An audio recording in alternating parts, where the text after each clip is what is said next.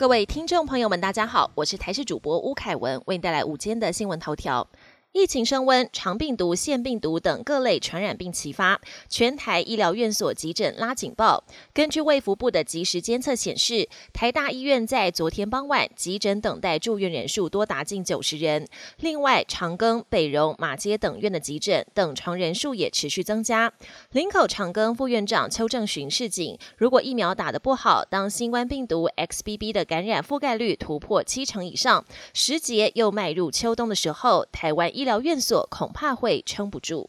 来关心天气，气象局长郑明典在脸书发文分享，古超台风几乎是沿着东经一百三十度北上，也强调台风当然不认得经纬度，刚好只是巧合。它对台湾的影响也不大。上一个台风马娃则是沿着东经一百二十五度北上。另外，中央气象局提醒，今天到下周一会有明显雨势，下周二开始滞留锋面靠近，得慎防剧烈天气及大规模降雨。下周可能只有周四这一天是降雨空档。内政部公布二零二三年五月户口统计资料，截至今年五月底，人口总数两千三百三十六万一千零八十四人，与去年同期相比增加十六万四千九百零六人，与四月相比增加一万三千七百一十人。若以出生人数减死亡人数，可算出人口自然增加。而台湾五月人口自然增加为负五千七百二十一人，但新生儿的部分四月一度跌破万人，但五月出生数回升到了一万一千八百零九人，比去年同期增加两千三百六十七人。就县市来看，出生率最高的三个县市分别是彰化县、桃园市和台东县。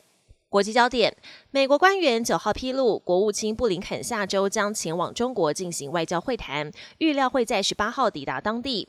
路透社七号引述不具名的官员报道，布林肯预计最快下周就会前往北京。一旦成行，这将是继二零一八年时任国务卿庞培欧之后，美国首位访问中国的最高层级官员。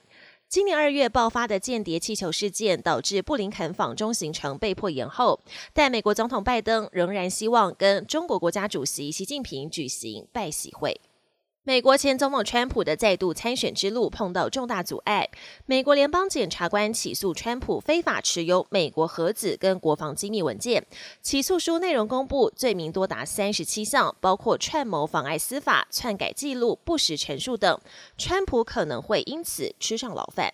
英国前首相强森八号接获下议院特权委员会的派对门调查报告后，九号宣布辞去下议院议员。强森发表签字声明，痛批下议院意图把他赶出去。下议院特权委员会调查强森是否在派对门一事对国会说谎。调查报告还没公开，强森预先取得报告，建议长期停权惩戒强森，可能迫使他必须在伦敦郊区的选区重选，而他很可能会输。强森决定辞职后，该选区将会举行补选。强森表示他不会参选，意味他将离开政坛。不过，强森也暗示未来也许还会。东山再起。本节新闻由台视新闻制作，感谢您的收听。更多内容请锁定台视各节新闻与台视新闻 YouTube 频道。